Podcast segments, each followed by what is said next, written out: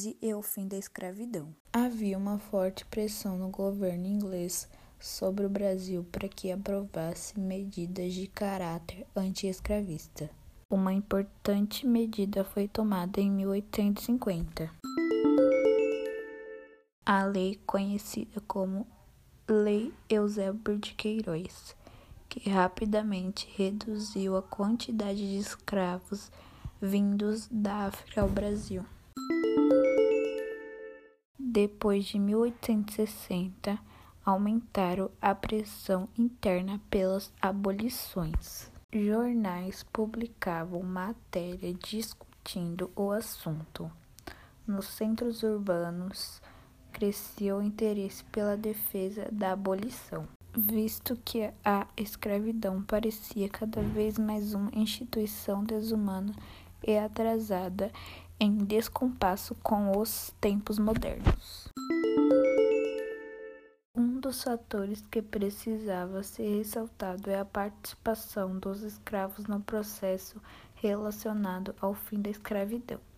A população negra, como sempre fez ao longo da história do Brasil, ofereceu vários tipos de resistência à dominação.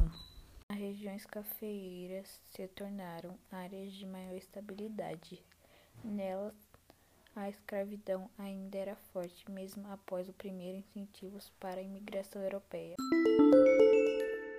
No interior de São Paulo, cresceu o tremor diante de constantes revoltas de escravos. Isso correu com a maior divulgação de ideias abolicionistas. Essas ideias tiveram adesão de setores médios urbanos, mas a população pobre também se envolveu nessa luta. Outro fator foi a presença de escravos na Guerra do Paraguai, o que levou setores de exército a aderirem à causa abolicionistas. Havia também ex-escravos engajados no movimento, como era o caso de Luiz Gama, que tornou poeta, advogado e jornalista em São Paulo.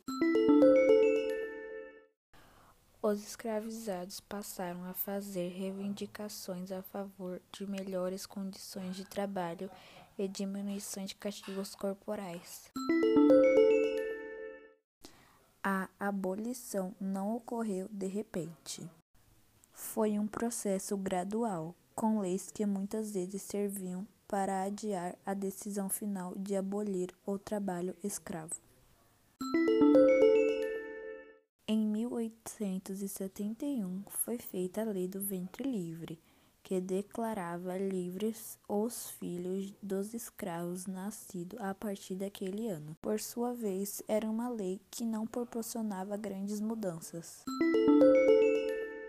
Em 1885, a Lei dos Sexagenários propunha a libertação dos escravos maiores de 60 anos. Porém, o texto final só foi aprovado quando se estabeleceu que a liberdade só seria atingida aos 65 anos.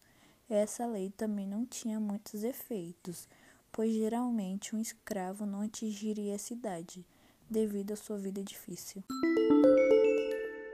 Quilombos espalhavam-se pelo país e o exército recusava a capturar escravos que havia fugido. Os republicanos também criticavam a escravidão e anunciava seu fim. Diante das pressões de todos os lados, a princesa que se encontrava na regência do trono decretou a Lei Áurea em 13 de maio de 1888, que acabou com a escravidão no Brasil.